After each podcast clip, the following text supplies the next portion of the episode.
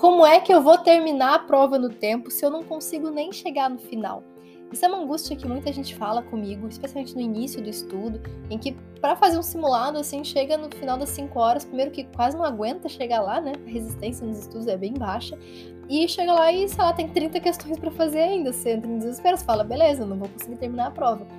E a primeira coisa que eu pergunto para a pessoa, quando ela vem com essa queixa, é o seguinte: quanto que você está acertando nesses simulados? Qual a porcentagem de acertos que você geralmente tem? Como se fosse assim, desconsiderando o tempo, né? Você vê que é uma porcentagem muito baixa, porque a primeira coisa que eu falo com vocês é aprende a acertar questões. Não a aprender a fazer rápido, porque se for para fazer rápido e continuar errando, você só vai terminar a prova no tempo, mas vai continuar com um resultado muito ruim.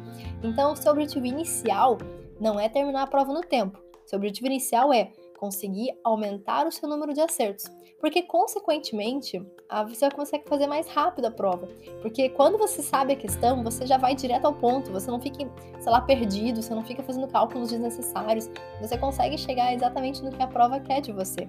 E isso é que vai fazer com que você também melhore o tempo. Tem várias outras técnicas também, mas claro, já tem podcast também sobre várias outras técnicas sobre isso, mas eu queria pontuar também.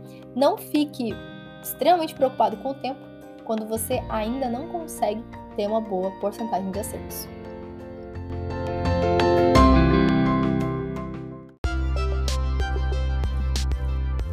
Eu sou a Sara Schaumeyer, médica pelo FRJ e mentora de vestibulandos. Hoje você ouviu mais um episódio do podcast, o podcast do arroba Método Questiona.